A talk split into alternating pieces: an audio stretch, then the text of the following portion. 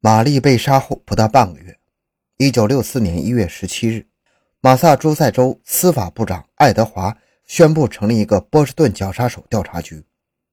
调查局工作也由他牵头负责。他向所有马萨诸塞州居民承诺，他一定会将凶手绳之以法。布鲁克是当时全美唯一的一位非洲裔的司法部长，他的工作能力很强。尽管马州一向是民主党的大本营。但身为共和党人的布鲁克在那里依然很受民众欢迎。负责波士顿绞杀手调查局对于布鲁克来说有一定的政治风险，何况他还向市民下了军令状。如果凶手最终没有被缉拿归案，那么布鲁克的声望无疑会深受打击。而波士顿绞杀手一案涉及波士顿的五个不同片区的分局，因此警察们在办案过程中，在相互的信息沟通合作方面有过不断的摩擦。现在。调查局的成立可以避免这种弊端。本来这是一个很好的方式，但是布鲁克却选择了自己的一个密友约翰·布特莫里来负责调查局的日常工作，而这个选择直到今天仍然备受争议。布特莫里是布鲁克的助手，他对工作充满热情，而且非常诚实，但是他不懂刑法。前面说到的很生气、后果很严重的波士顿警察局局长。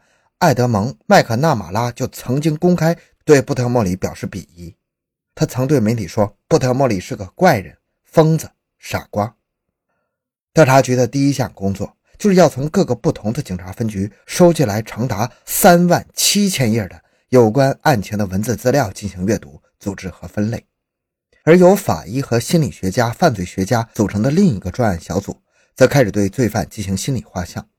在这个过程中，有很多专家提出，在老年妇女被杀案件和年轻女孩被杀案件中有很多细节上的不同，因此他们认为凶手不只是一个人，很有可能是后者模仿了前者的作案手法。罪犯画像小组的肯奈博士总结了研究成果，提出波士顿绞杀手年龄应该是在三十岁以上，细心、有条理，而且守时。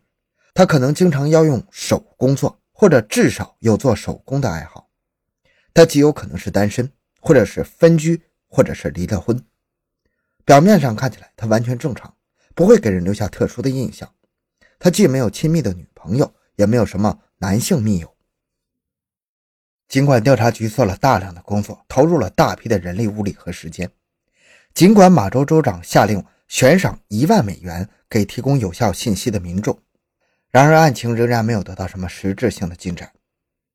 到了1964年的11月份，当波士顿绞杀手调查局的探员们还在茫茫人海寻找真凶的时候，案件发生了第一次转折性的高潮。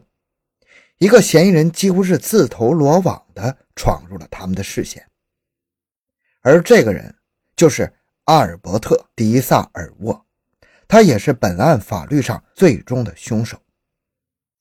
那么他到底是不是凶手呢？一九六四年十月二十七日下午，一个新婚不久的女士正在卧房里休息，她的丈夫已经去上班了，家里只剩下一个人。睡得正香的新娘子被一个冰冷的匕首给惊醒了。一个男人站在她床边，手里的刀子横在她的脖子处，威胁她不要出声，否则就杀了她。然后。他脱下了女主人的内衣，把她塞进了他的嘴里，并用她的衣服把她的手脚捆绑在了床柱上。之后，他开始亲吻和抚摸她。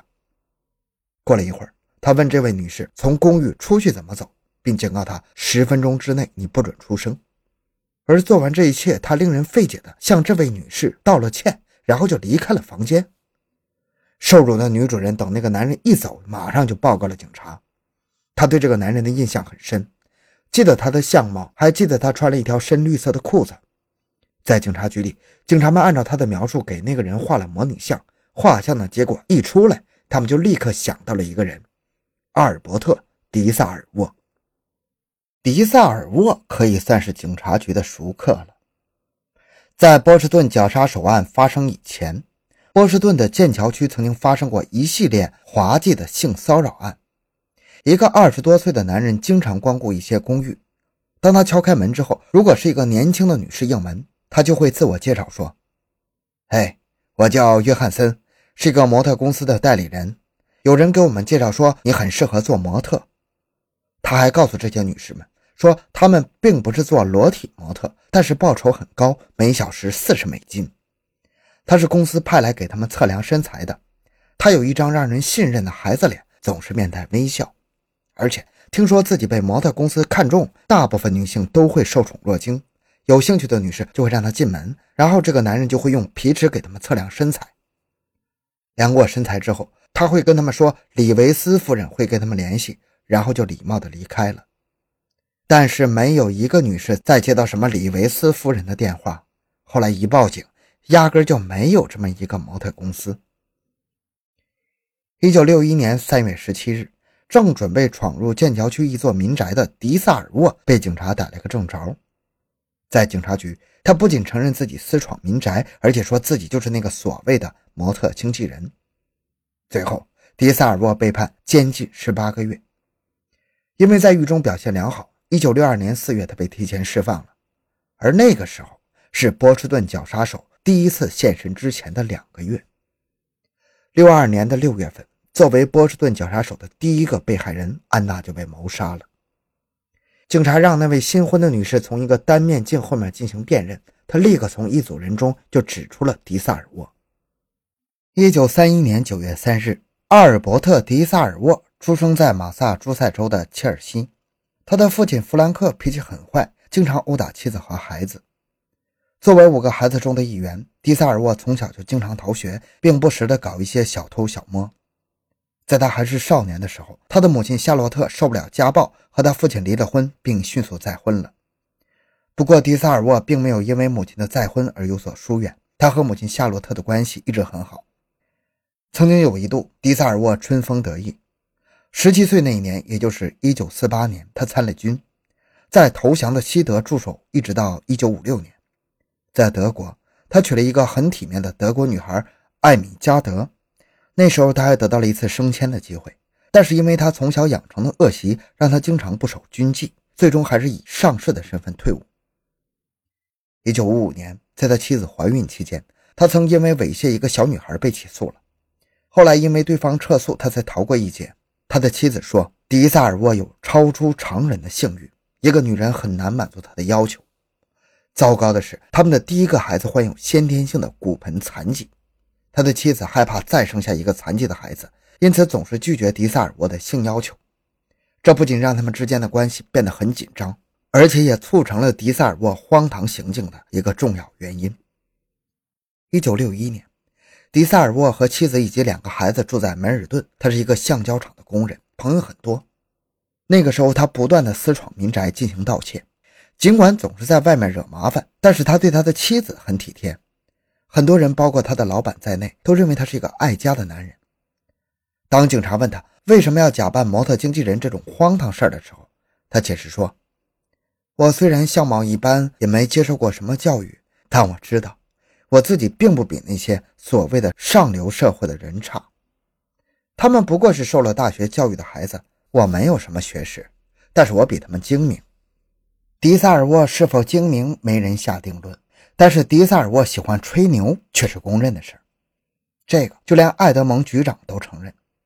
迪萨尔沃曾经对警察说，自己曾经在四个州的范围内骚扰过三百多个妇女，并闯入过四百多栋民宅。他还说，如果你们知道了所有我做的事儿，你们都不会相信的。早晚我会告诉你们的。他被送进了水桥州立医院的精神病科进行观察，在那里，他和一个叫乔治的人关在同一个病房，并很快成了一个好朋友。乔治是个危险人物，他被控谋杀了一个煤气站的工作人员，而且他是模仿执行死刑的方式将那个人杀害的。据说乔治的智商很高，接近天才的水平，在此前他就曾因为另一项谋杀罪蹲过大狱。他利用那段时间，竟然还自学了俄语和其他一些课程。一九六五年五月初，一个爆炸性的新闻出现在波士顿的各大媒体的头版头条：关在水桥州立监狱的迪萨尔沃宣称自己就是波士顿绞杀手。当迪萨尔沃的妻子得到这个消息之后，他的第一个反应就是这个人又在吹牛啊！迪萨尔沃是个麻烦不断的人。但是他并不是残酷的人，还有一些人怀疑迪萨尔沃的动机，他们推测，关在精神病院的迪萨尔沃可能是因为考虑到钱的问题。他知道自己这一次可能会被关很长的一段时间，那他的老婆和孩子可怎么办呢？所以他宣称自己就是波士顿绞杀手，用这个故事来赚钱。在他被关进水桥医院之前，他就曾经向自己的律师试探性的提出这个问题。他问：“如果有人告诉你一个本世纪最了不起的故事，你会怎么做？”“嗯，你是说波士顿绞杀手吗？”他的律师问他。“是的。”“你跟这事有关系吗？